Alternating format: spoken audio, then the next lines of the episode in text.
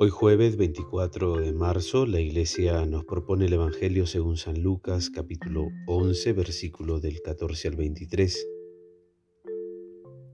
En aquel tiempo estaba Jesús echando un demonio que era mudo. Cuando salió el demonio, habló el mudo, y la multitud se admiró. Pero algunos dijeron, expulsa los demonios con el poder de Belcebú, jefe de los demonios. Otros, para ponerlo a prueba, le pedían una señal del cielo.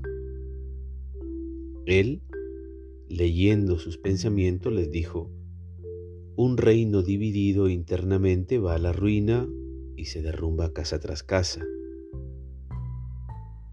Si Satanás está dividido internamente, ¿cómo se mantendrá su reino? porque ustedes dicen que yo expulso los demonios con el poder de Belcebú. Si yo expulso los demonios con el poder de Belcebú, ¿con qué poder los expulsan los discípulos de ustedes? Por eso ellos lo juzgarán. Pero si yo expulso los demonios con el dedo de Dios, es que ha llegado a ustedes el reino de Dios. Mientras un hombre fuerte y armado guarda su casa, todo lo que posee está seguro. Pero si llega uno más fuerte y lo vence, le quita las armas con que confiaba y reparte sus bienes. El que no está conmigo está contra mí. El que no recoge conmigo desparrama palabra de salvación.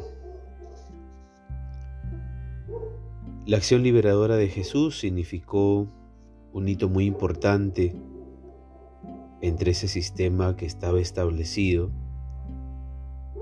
y lo socialmente aceptado, como los abusos de poder en el ámbito social, político, económico y religioso,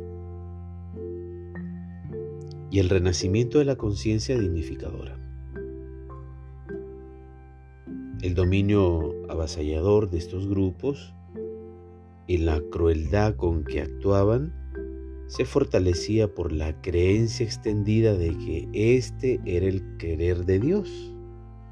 Y muchas veces nosotros pensamos así, ante una injusticia, un avasallamiento, ante una incoherencia, ante una situación particular de la vida, pensamos que esa es la voluntad de Dios, que es el querer de Dios, pero Dios no quiere eso. Imposible el acceso a la bendición de Dios para quienes sentían la pequeñez o la impureza legal, generando dependencia y pesimismo ante las fuerzas del mal. No es de extrañar que desconfiaran de Jesús como alguien que podía también burlarse y aprovecharse. Pero él más bien buscaba desde Dios desmontar todo ese engranaje social supersticioso y perverso, que en nuestra sociedad también está presente. La ausencia de fe genera en superstición.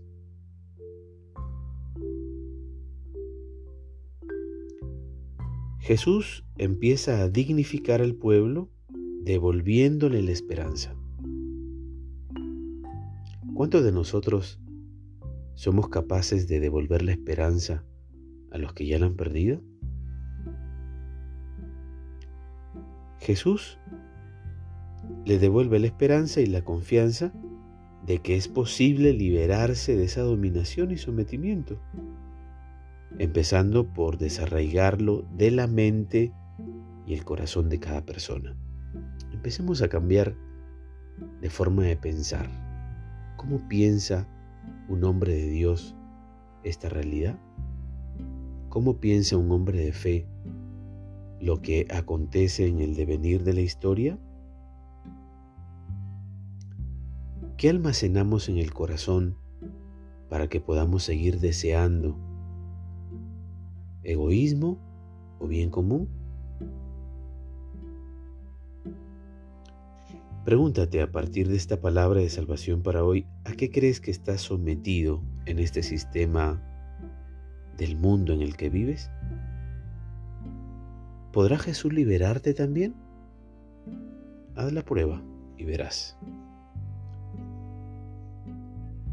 La bendición de Dios Todopoderoso, Padre, Hijo y Espíritu Santo descienda sobre ti y permanezca para siempre.